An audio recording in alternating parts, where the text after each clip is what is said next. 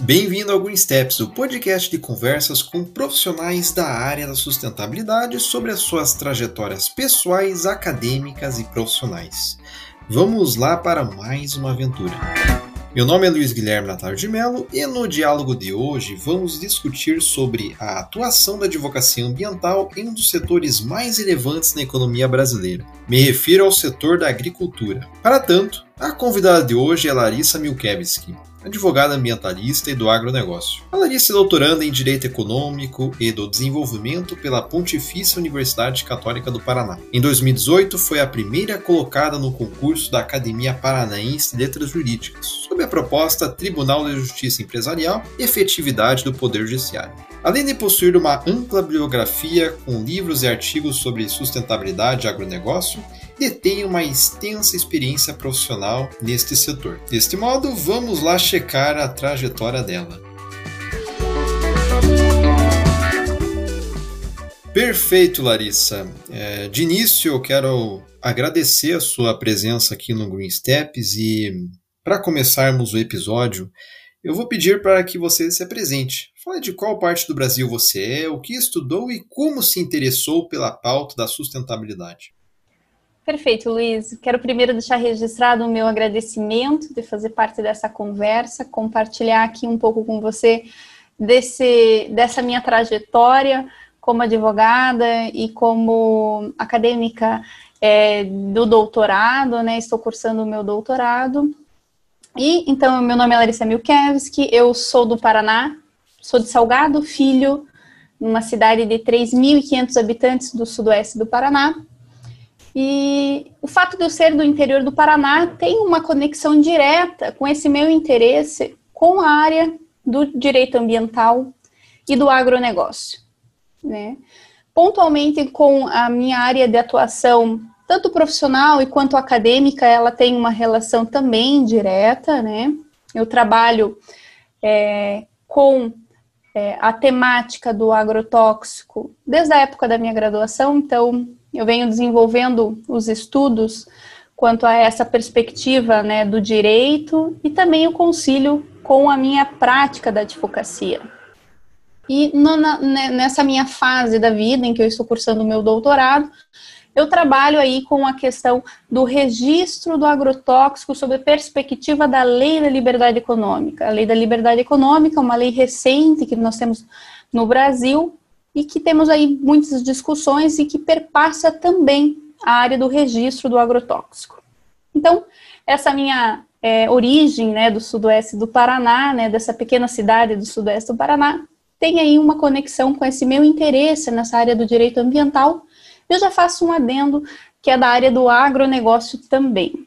E como se interessou neste eixo do agronegócio na sustentabilidade? Como esse seu interesse, Larissa, se desenvolve em sua carreira? Veja, veja, Luiz, a questão da sustentabilidade, na, na minha leitura, né, ela deve ser realizada a partir da perspectiva do viés social, econômico e ambiental. Né, em razão do fato de eu vir do interior do Paraná, é, a gente consegue perceber a realidade do agricultor, né? E que há necessidade do desenvolvimento dessas três áreas de modo equilibrado, que é a perspectiva da sustentabilidade que eu aplico na advocacia. Então, uma atuação da advocacia sustentável, ela segue esse viés da perspectiva ambiental, social e econômica. Posso dizer que no quarto período, no quarto ano da, da, da minha graduação, foi o momento em que é, me despertou muito o interesse em trabalhar com a área ambiental e desde então meus estudos, inclusive acadêmicos, eles direcionaram para a área do direito ambiental. E sim, há uma necessidade, Luiz, da sociedade, posso assim dizer, uma exigência da sociedade quanto a essa preocupação da sustentabilidade. Veja o exemplo que eu vou destacar para fazer esse link. Hoje em dia, os consumidores eles têm um, um, um poder, posso assim dizer, de induzir a, a conduta de uma empresa. esse poder ele está nas mãos do, do, consumidor, na possibilidade de comprar ou não, de discutir a, a escolha reputacional de uma empresa. Então, é, a, a, perspectiva da sustentabilidade ela está em, dentro das empresas hoje e o que a gente também pode ver na aplicação dos fatores ESG, que também perpassa ao aspecto ambiental. Então, é um movimento, posso sim dizer que é uma mudança da sociedade, que nós temos essa inserção do ambiental, essa inserção da sustentabilidade é, na empresa, no agronegócio, no agronegócio e no campo também. Então, de modo bem global, essa minha preocupação, essa minha preocupação e essa minha atenção, vou assim dizer, né, em, em, em trabalhar com a advocacia sustentável vem desse movimento da sociedade, que é uma perspectiva que a gente consegue constatar no dia a dia dessa, dessa movimentação das empresas em prol da aplicação da, da sustentabilidade nas empresas. E claro, né, Luiz, é muito interessante só fazer um, um, um, um destaque aqui, quando a gente fala em agronegócio, e aqui eu acabei de fazer na minha própria fala, a pontuação de, da palavra empresa, muitas pessoas têm o link de que o agronegócio é só apenas dentro da fazenda. Mas não, o agronegócio ele é constituído de elos. Antes da fazenda, com a cooperativa, com a venda de insumos de agroquímico, dentro da fazenda, com a produção de gado, com a produção de soja, e depois da fazenda, com a comercialização. Então, o agronegócio ele faz parte do nosso dia a dia. E por que, que eu falo isso, fazendo esse link né, com aquela importância da sustentabilidade, que as empresas estão imbuindo essa, essa, essa mentalidade? Eu faço esse link porque vejo o exemplo de, de uma indústria têxtil. Foi feita a produção do algodão dentro da, da fazenda e, posteriormente, na indústria, feito a camisa, por exemplo. Então, essa perspectiva da indústria têxtil, ela faz parte da cadeia do agronegócio. Então, a cadeia do agronegócio, ela é, ela é extensa e, e dentro dela estão as empresas. Por isso que eu fiz essa menção das empresas e dessa perspectiva de que a sustentabilidade precisa ser inserida dentro dos empreendimentos. Esse comentário de estar muito presente, Larissa, me chama muita atenção e e vamos dizer assim, me chama atenção porque eu consigo ver esta palavra, ou estas palavras, né, melhor dizendo, sendo aplicadas no sentido mais macro possível. Né? Porque um pequeno exercício aqui que o, ou a ouvinte pode fazer agora mesmo. Se você ir no Google Notícias ou em qualquer portal de notícias, não é nem necessário ir na aba de, das reportagens econômicas para verificar a repercussão do agronegócio no cenário internacional e como isso se reflete no, na economia interna. Então, um, dentro desse exercício, né, é a questão da pecuária, da, da carne bovina. Eu li algumas notícias, né, eu venho acompanhando este, uh, essa questão do aumento dos preços da, da carne bovina, e um dos fatores para o aumento uh, do preço foi motivado por uma cadeia de fatos. Né? Dentre um destes fatos foi a disparidade entre o dólar e o real né, que fez com que a exportação da carne bovina se tornasse mais atraente né, para os, os players envolvidos do, da pecuária. E eu imagino que na agricultura, né, com grãos, e, enfim, uh, você tenha um, algo similar. Então, bom, o resultado disso foi que o, dessa disparidade entre dólar e real foi o aumento do preço da carne bovina aos brasileiros. Né? Claro, esse é um dos fatores, né? Existem, existem vários outros aí que nós podemos discutir.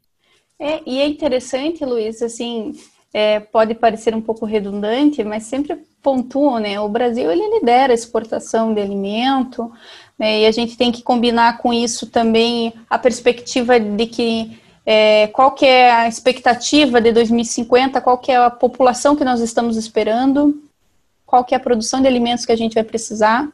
E quando a gente põe em xeque todos esses questionamentos, que hoje o empresário do agronegócio, né, e quando eu falo agronegócio, eu falo do, é, do empresário na perspectiva também da preocupação ambiental, o empresário ele já, já está antenado a isso.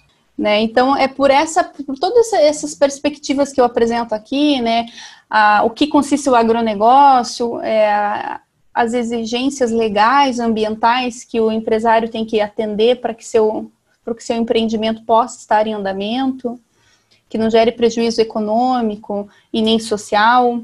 Então, já antenado tudo isso, linka, inclusive, o fato de eu trabalhar com a temática, né, também da do agrotóxico, né, nessa perspectiva dessa sustentabilidade do viés social, econômico e ambiental.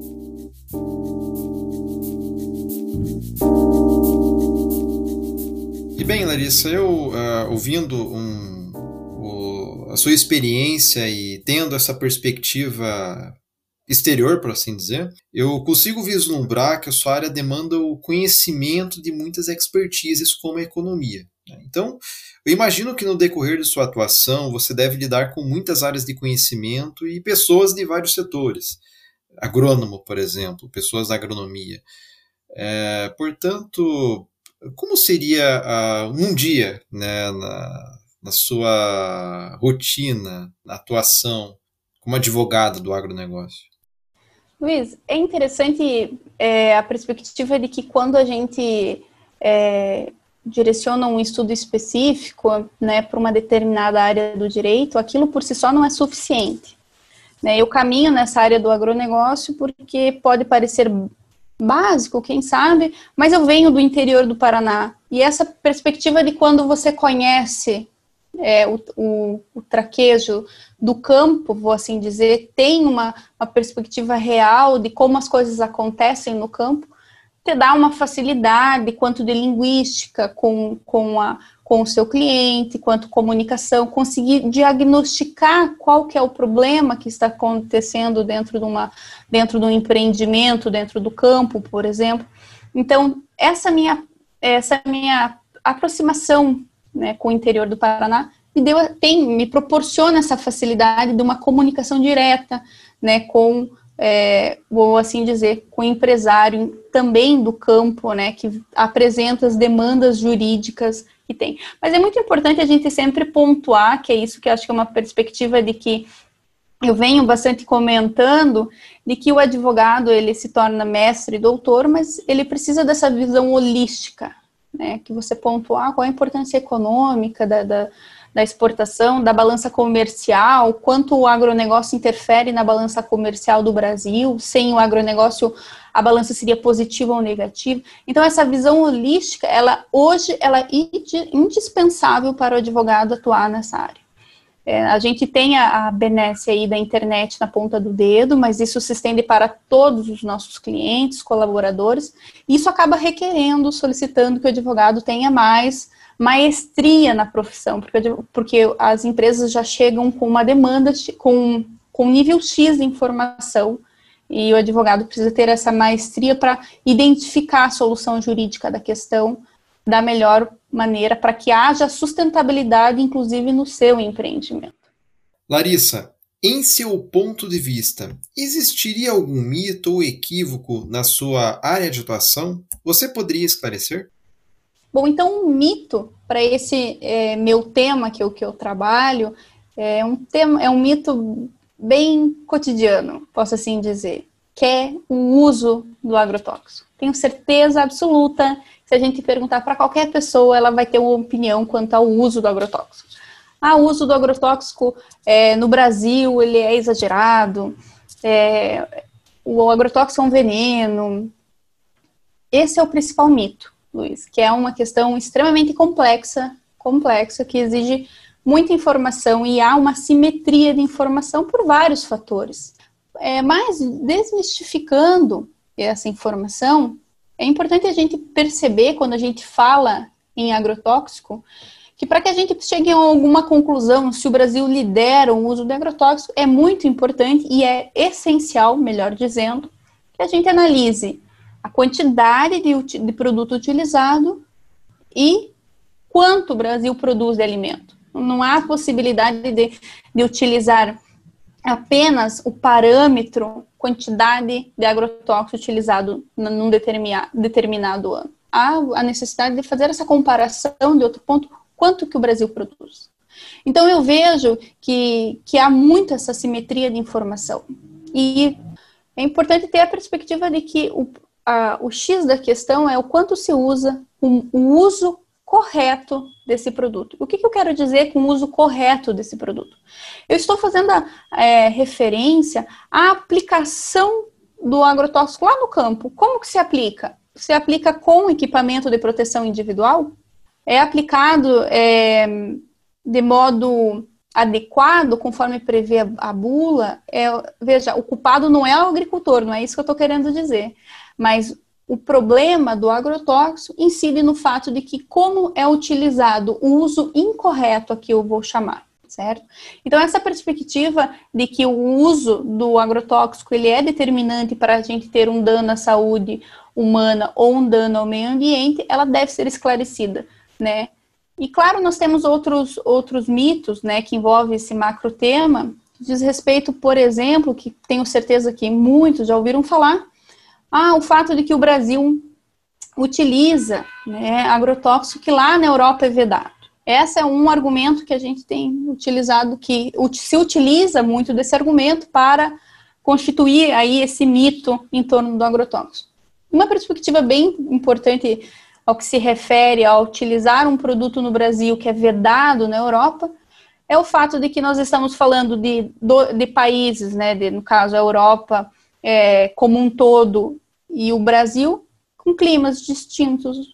Nós não encontramos em nenhum outro país a produção de três a quatro safras em um ano.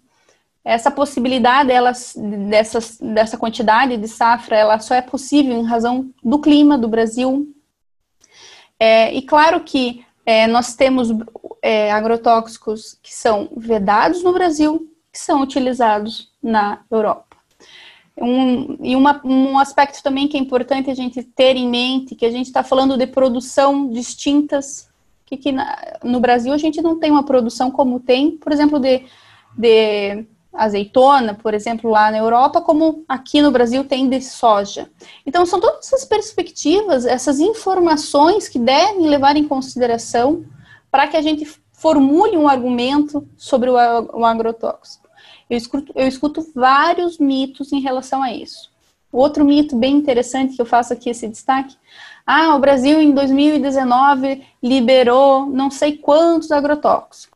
Né, liberou o registro, né, permitiu o registro de uma quantidade de agrotóxico gigantesca em relação aos outros anos. Então, a lei elenca né, quais produtos podem ser registrados. E de outra ponta, Luiz, é interessante a gente perceber que o registro do agrotóxico, aquele que é criticado de modo bem global, quais agrotóxicos foram registrados? Produtos que vão ser utilizados apenas para pesquisa? Agrotóxicos genéricos, ou seja, que já tem é, formulação igual já no mercado? Então, é, são informações e é um tema complexo, sim, e com muita simetria de informações. Então, esse é um mito Claro que a gente poderia fazer um podcast só disso, né, Luiz? Tratar somente desse tema, mas eu deixo aí alguns aspectos bem interessantes para mostrar o quanto esse tema é complexo e quanto a gente tem um mito muito grande nessa temática. Essa questão do agrotóxico, eu ainda estou construindo uma opinião sobre o tema. Eu sempre acesso né, as, as redes sociais e no noticiário eu vejo isso também pessoas numa posição, pessoas numa, numa posição diversa, e, e nisso né, você percebe né, que se trata de uma temática muito complexa. Né? Então, não é o, o, tipo de tema que em 5, 10 minutos você vai ali estabelecer um, uma opinião. Né? E hoje eu, eu leio muito desastres, é, deslocamentos populacionais neste contexto de desastres e é, contudo, no futuro eu quero reservar um, mais tempo né, para me debruçar sobre esse tema e, quem sabe, delinear uma, uma opinião sobre, sobre, sobre isto. Na hipótese de que alguma pessoa que esteja nos ouvindo desejar né, ter esta vontade de ingressar no agronegócio a partir da advocacia e também da pesquisa jurídica, né, aqui com a sua experiência doutoranda. O que você poderia sugerir para esta pessoa? Então, Luiz, eu não sei se eu consigo esgotar toda essa, essa, essa resposta, essa pergunta, mas eu vou compartilhar a minha experiência, essa minha visão. É claro que compartilhar é, sugestões, isso está alinhado é, com os valores, os princípios do, do, profissional, né? Mas eu vejo que um advogado, para ter essa atuação nessa área da, do, do agronegócio, da sustentabilidade e do ambiental, há necessidade de, primeiro, ter, um, ter essa capacidade de ter uma visão macro. Quando o empreendedor ele chega no seu escritório, ele não tem um único problema no aspecto jurídico. E superpassam econômico da empresa, que o, que o advogado ele tem que ter essa maestria para definir uma estratégia jurídica que não afete né, diretamente o, o aspecto econômico da empresa. E claro, né, Luiz, eu acho que é, construir uma imagem que eu sempre falo, sempre falo é que há necessidade do profissional construir um nome que anteceda a presença dele, né? A gente tem aí bons exemplos de juristas que são exemplos, literalmente, que os profissionais eles devem seguir, na minha opinião. A gente, é, esses, esses tempos, há um tempinho em que o jurista, né, René Dott, que nos deixou há poucos dias, ele compartilhou um artigo é, falando sobre o tratamento né, do advogado em relação ao juiz, a importância do respeito, da educação, eu acho que esses valores, por mais que possam parecer um pouco básicos, há uma necessidade de a gente sempre estar revisitando, porque é isso que constrói a imagem do advogado, que constrói aquela imagem do advogado que literalmente o nome antecede a presença da pessoa, né? Então, a formação, o caráter, isso são algo, é, algo essencial já, né, Luiz? Mas são esses, essas inspirações, como por exemplo o René Dott, por mais que é da área penal, ele é simplesmente um jurista que nós temos de referência, inclusive ao que se refere à atuação, o dia a dia dentro de um fórum ou fora dele. Então fica essa sugestão, né, de modo simbólico, posso assim dizer, ao que se refere de uma prática de um, de um advogado para que ele possa caminhar nessa, nessa área e construir sim o seu nome na área do agro, da sustentabilidade do ambiental. E uma última pergunta no episódio de hoje. O que, que você diria para a Larissa quando começou esta trajetória na sustentabilidade? Muito interessante essa sua pergunta, porque do mesmo modo em que eu comecei lá no começo da nossa fala é, comentando que eu sou do interior do Paraná, faço, finalizo aqui a nossa fala fazendo também um link com a minha vida pessoal. Então, se eu pudesse dar um replay, eu acredito que eu teria aproveitado mais a expertise, vou assim dizer, toda a inteligência e sabedoria é, do meu nono. Meu nono, ele, é, ele era tabelião, né? Ele fez concurso para cartório em 1900 e algumas coisas. Primeiro cartório lá na época em que o concurso era por correio e sem sombra de dúvida com isso, com o tempo, era o concurso, perdão, o concurso era via correio, né? A prova era enviada via correio, depois a resposta encaminhada. Então, com o decurso desse tempo aí, com todo esse tempo de, de, experiência, ele adquiriu uma experiência significativa na parte registral. Então, se eu pudesse hoje voltar ao tempo, eu voltaria ao tempo para aproveitar mais essa, essa inteligência que ele tinha disponível para compartilhar. Eu, muito que eu sei da parte registral, né, é, de imóveis rurais ou urbanos, ele vem dessa, desse meu lado familiar também, né, da, dessa inteligência do, do Daniel Milkevski, do meu pai, mas aproveitado, deve, deveria ter aproveitado mais. Quem sabe compartilharia essa, esse meu replay, é, que eu poderia ter usufruído muito, muito mais do que hoje eu sei dessa área registral, que sim passa área do agronegócio, sustentabilidade e ambiental.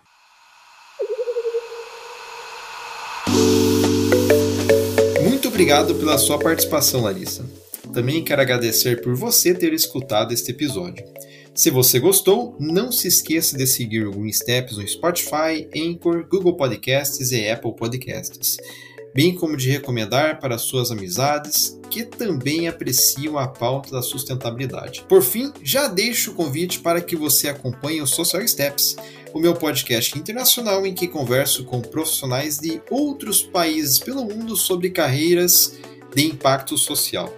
Episódios em inglês e futuramente em espanhol. O Social Steps está no meu site pessoal, luizguilhermenimelo.com, cujo link está na descrição. Em breve teremos mais uma aventura.